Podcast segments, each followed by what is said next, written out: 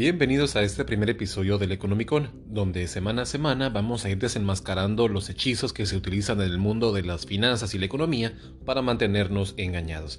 Mi nombre es Omar Zarajusta y seré quien los guíe a través de estas artes oscuras. Pero antes de comenzar, los invito a que se unan a las redes sociales, en Instagram como el guion bajo Economicon y en Facebook como el Economicon. Hagamos crecer juntos esta comunidad y también ahí me pueden pedir qué temas les gustaría que se tocaran más adelante. Para este primer episodio quise retomar uno de los momentos más importantes en nuestra historia, ya que sin este momento tan exacto, muy posiblemente el mundo que conocemos hoy día sería totalmente diferente. Hoy hablaremos de las coyunturas críticas.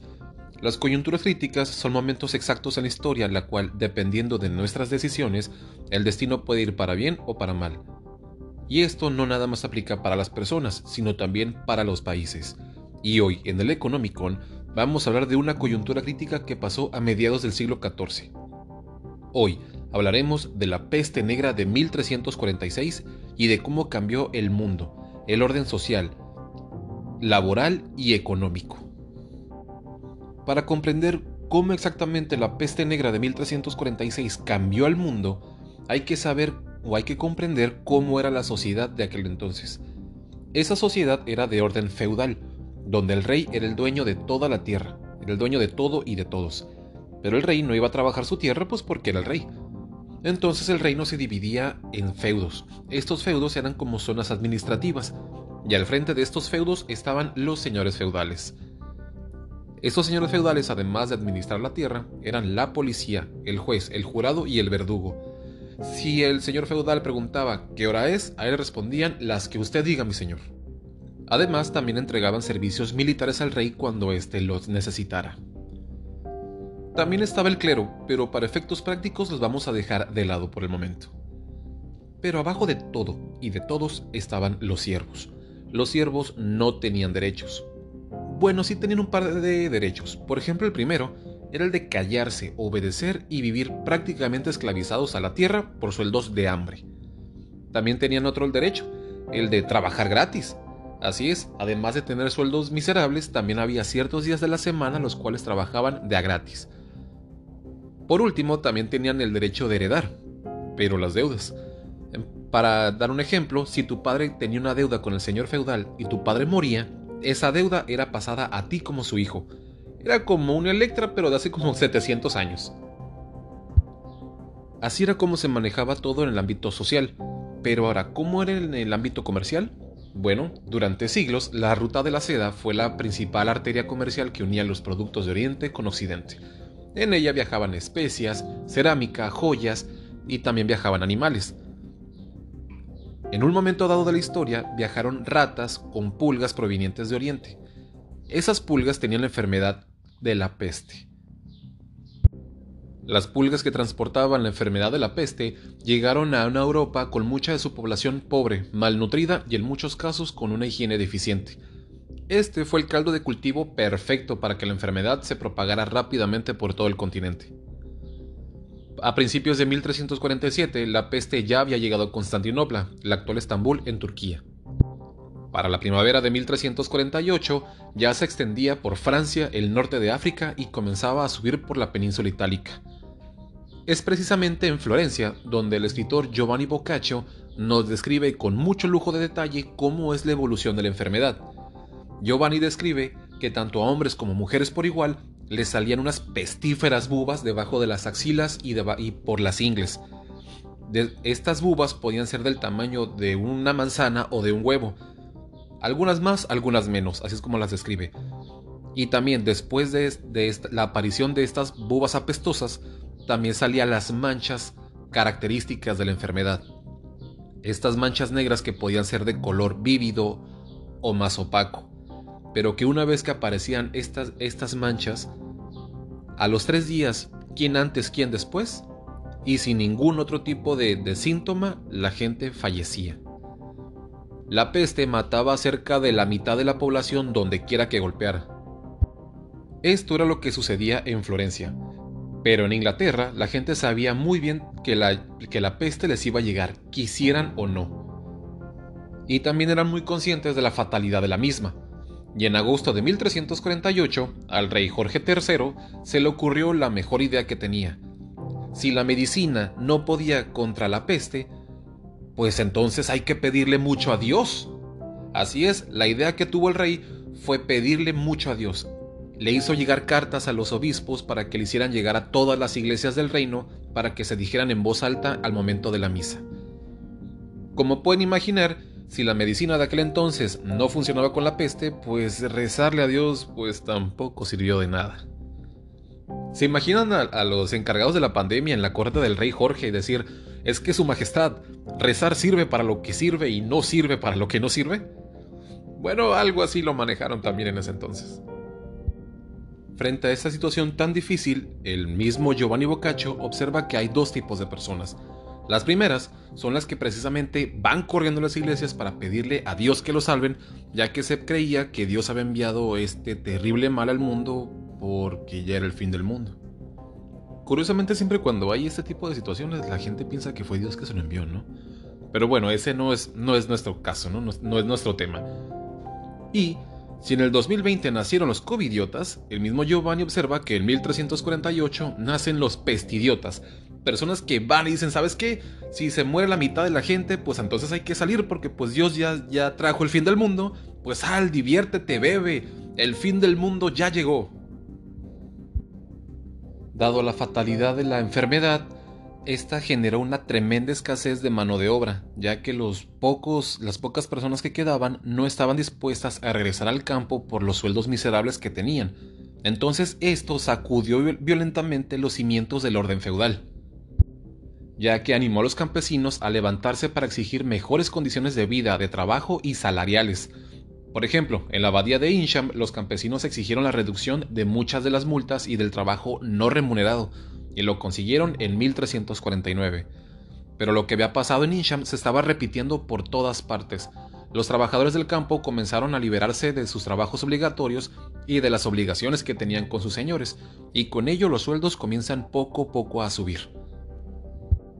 Porque claro, si nadie estaba dispuesto a trabajar la tierra, los pocos señores que quedaban tenían que decir, oye, vente a trabajar conmigo. Y el campesino le decía, oye, pero tienes que pagarme más si quieres que me vaya contigo. Y obviamente, como nadie estaba trabajando la tierra, los, señores se vieron obligados a efectivamente decirle, sí, te voy a pagar más para que te vengas a trabajar conmigo. El gobierno inglés intentó poner fin a esta situación y en 1351 aprobó el, el Estatuto de los Trabajadores, en el cual, palabras más, palabras menos, sí reconocía el exceso y la, opulencia en la que vivían los señores feudales, y también reconocía la descarada pobreza en la que estaban viviendo los siervos. Pero, nada tontos los, los del gobierno, intentaron fijar el nivel de los sueldos antes de la pandemia. Si los sueldos ya estaban subiendo, dijeron no, los sueldos se van a quedar como antes de la llegada de la peste. Esto no le gustó a la gente, ya que el gobierno no había sido muy comprensible con las causas sociales, y los trabajadores nuevamente se envalentonaron y siguieron exigiendo cada vez con más fuerza mejores condiciones de trabajo. En 1381 estalló otra revuelta campesina. Los, los, rebeldes incluso llegaron a dominar la mayor parte de Londres, pero esta fue contenida y sus líderes fueron ejecutados. Pero a este movimiento ya nada ni nadie lo detendría. Los trabajos feudales estaban desapareciendo poco a poco y comenzó a aparecer un mercado de trabajo en Inglaterra con sueldos más justos. Lo que podemos aprender de la llegada de la peste no es precisamente las millones de vidas que costó, lamentablemente, sino que cuando las personas se unen en una sola voz y los pueblos se unen, pueden cambiar las cosas para bien estos acontecimientos desatan mucho tiempo después lo que sería la Revolución Francesa y la Revolución Industrial. Incluso me atrevo a decir que sin la llegada de estos movimientos que originó la peste, estos dos últimos se hubiesen tardado muchísimo más en llegar, ya que estos movimientos ponen fin a la era feudal y nos dan los cimientos del mundo que conocemos hoy día. Tal vez para bien, tal vez para mal. Pero sin esto de primer granito de arena, nuestro mundo sería completamente diferente. En tiempos modernos, nosotros también estamos viviendo una coyuntura crítica originada por la pandemia del coronavirus que llegó en 2019. Esta pandemia, que le ha costado lamentablemente la vida a muchos de nuestros seres queridos, también cambió la manera en que nos relacionamos, las que, la forma en la que trabajamos y la manera de cómo llevamos el ingreso a, a nuestros hogares. Ya que debido a esta coyuntura crítica, algunas personas perdieron sus empleos o se vieron también sus salarios reducidos por causa del coronavirus. También otras perdieron sus eh, negocios. Entonces las personas han tenido que buscar desde el año pasado nuevas formas de llevar el sustento a sus hogares. Esto es lo que podemos aprender de las coyunturas críticas, que dependiendo del momento y de nuestras circunstancias podemos tomar decisiones que nos lleven hacia bien o hacia mal. Obviamente cada caso es muy distinto, y eso es en lo individual, pero en lo colectivo y social también pueden ser ese motor o esa chispa que ayuden a encender nuevas causas para mejorar, pero toda la sociedad. Esto es lo que podemos aprender de estas coyunturas críticas. Esto fue el mundo que siguió después de la peste negra de 1346. Continuamos.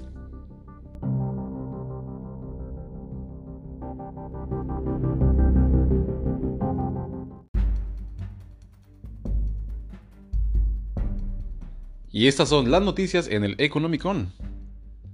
Los micronegocios se alejan de los bancos para obtener créditos, optan por encontrar otras maneras de financiarse debido a las altas tasas de interés y al lento tiempo de respuesta. La nota comentaba precisamente que las MIPIMES están buscando eh, casas de empeño incluso o financieras para eh, adquirir un poco de capital. Nada más hay que tener mucho cuidado comunidad, ya sea en un banco, en una financiera, donde sea, que les vayan a otorgar créditos Lean muy bien los, los contratos, por favor, fíjense bien cuáles van a ser los, los, intereses que les van a manejar, cada cuánto se van a cobrar esos intereses, eh, ya que no porque un lugar les ofrezca dinero rápido ese mismo día o al día siguiente, eh, es un buen lugar. Siempre revisen cómo van a quedar sus pagos, porque al rato les, toca el momento de pagar y pues se vuelve una, una cosa imposible, ¿no? Los bancos no son nuestros amigos, los ejecutivos de los bancos, por más sonrientes que los vean, tampoco son nuestros amigos, ¿no? Entonces continuamos. Y bueno, la empresa Arca Continental, esa que, embotella ese refresco de cola de color rojo que tanto gusta a los mexicanos, eh, proyecta invertir 11 mil millones de pesos en 2021 y el 42% de estos recursos serán destinados al mercado mexicano. Y bueno, ¿cuánto es el 42% de 11 mil millones de pesos? Pues es, un, es una la nota, ¿eh, comunidad? Serían 4.620 millones de pesos los que se queden en el mercado mexicano. Entonces, esta empresa pues está planeando seguir con una posición fuerte en el mercado. Suman en México 211.213 muertes por coronavirus, eh, la, cifra de, fallecimientos sigue creciendo comunidad, no aflojen por favor las medidas de distanciamiento social, sigan usando el cubrebocas, sigan usando gel antibacterial, síganse lavando muy bien las manos por favor varias veces al día, no se reúnan en lugares cerrados por favor, ya que de nosotros depende poder regresar a lo que era antes de la cuarentena. Inician el reclutamiento de voluntarios para los ensayos de la vacuna mexicana Patria. Bueno, esta vacuna pues ya se ha hablado mucho de ella, ha, tenido un par de polémicas ahí, principalmente si, si la estaban fabricando en Estados Unidos, que si el equipo que la está elaborando en realidad son internacionales. Miren, ya no importa si la fabrican en Estambul y le ponen México, lo importante es que funcione y que haya suficiente para todos. También esto, lo que pasó ayer con la encargada del CONACIT, que si era, que si iba a ser 855% más barata que, que, la, que la competencia. Bueno, pues ahí fue un pequeño desliz, un pequeño gran desliz. Pero bueno, aquí lo importante es de que ojalá, ojalá y funcione, ojalá y se pueda fabricar bien para poder seguir este, cumpliendo con la expectativa de, de vacunación a la población. Esta noticia comunidad también sucedió antier me parece, pero no quería desaprovechar la oportunidad para comentarla y es que murió Bernie Madoff, Y tú dirás, bueno, ¿y, ese quién es? Bueno, es el autor de la mayor estafa piramidal de la historia. De, de hecho, fueron miles de millones de dólares con los cuales estafó a sus inversionistas. Y tú me estarás diciendo, bueno, ¿y qué es una estafa piramidal? Porque así se escucha muy seguido. Bueno, aunque no lo crean, es un esquema bien conocido que es un fraude, pero aún así todavía hay personas que siguen cayendo en ellas. Es como si una persona se te acerca y te dice, ¿sabes qué? Soy un, inversionista y te prometo que si inviertes tu dinero conmigo, te voy a regresar mucho más dinero de lo que me estás dando, nada más tienes que meter a más personas en tu red. Ve y consígueme a, otros inversionistas para que todos juntos, eh, con mis conocimientos del mercado súper... Eh, con mi ultra conocimiento que tengo pueda, pueda regresarte mucho más dinero. Entonces ahí estaba la estafa. Él lo que hacía a grosso modo es jinetear dinero. Tú le dabas el dinero, él se quedaba con esa parte y con los nuevos inversionistas que tú le conseguías, se lo entregaba a los viejos inversionistas diciendo, mírame, ya ves, pero en realidad no les entregaba nada. Entonces este fraude se cae o se descubre cuando dejan de entrar nuevos inversionistas para seguir alimentando la pirámide. Entonces a este señor lo descubrieron en esos, fraudes y pues le tocó, eh, estuvo en prisión de hecho y acaba de morir hace tres días. Entonces tengan mucho cuidado comunidad si alguien les dice, ¿sabes qué? Yo te ofrezco mucho dinero, tú nomás dame todo lo que tengas y te prometo que te voy a regresar en poquito tiempo muchísimo más. Son fraudes no crean en pirámides, rectángulos, eh, octágonos, cualquier figura geométrica. No se los crean, por favor. Igual este, los mentalidad de tiburón, pues ya saben, ¿no? También eso de que ah, con dos aplicaciones en, el teléfono celular eh, te vas a hacer millonario. No, comunidad, no existe el dinero rápido, no existe el dinero fácil. A menos que sea algo malo, claro. Una mayor inflación en Estados Unidos podría afectar a mercados mexicanos, dice Banjico. No, hombre, unos genios los de Banjico. Es que no podría afectar al mercado mexicano, es que lo va a afectar. Recuerden que Estados Unidos es nuestro principal socio comercial, importamos muchas cosas de allá. Entonces, si la inflación sigue incrementándose de aquel lado del río Bravo, pues los productos se encarecen.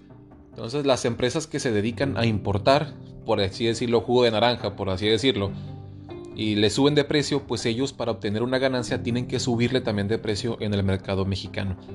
Entonces, claro que va a afectar.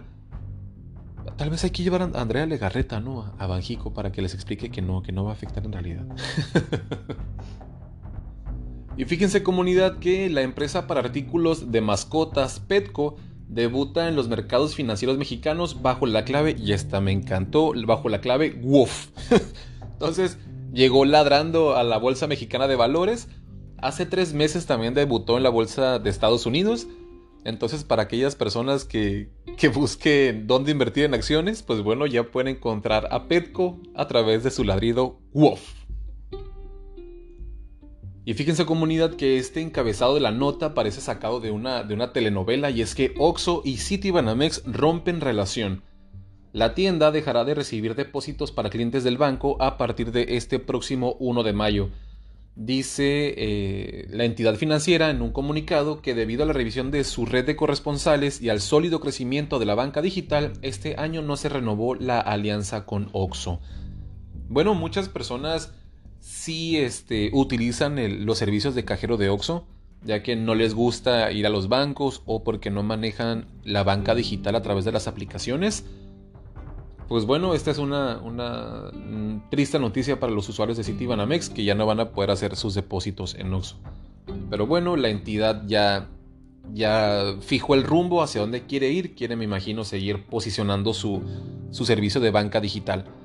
Entonces veremos cómo se va desenvolviendo esas noticias. Continuamos. Y así llegamos al final de este primer episodio del Economicon. Muchísimas gracias por haberse conectado. Recuerden unirse a las redes sociales en Instagram como el-economicon y en Facebook como el economicon. Ya antes de irnos comunidad, dos cosas nada más. La primera es que si bien todos los temas que vamos a manejar en la semana fueron sacadas de autores a través de sus, de sus obras y que las noticias que, que estamos dando aquí trato de no llevar ningún sesgo posible, al final no importa a quien lean, a quien escuchen, a quien vean. No le crean a nadie. Me estarás preguntando, entonces no te tengo que creer a ti, Omar Zaracusta. No me crean tampoco a mí, ya que no soy economista. entonces, al final escuchen, vean, lean y fórmense su propio criterio. es lo mejor que pueden hacer. Y la otra es que debo de admitir que es la primera vez que hago este tipo de cosas como podcast y fue mucho más difícil de lo que pensé. A, través del proceso creativo me topé varias veces con pared, pero espero ir mejorando semana a semana para ustedes, si ustedes me lo permiten. Con esto llegamos al final, muchísimas gracias y nos escuchamos la próxima semana. Bye.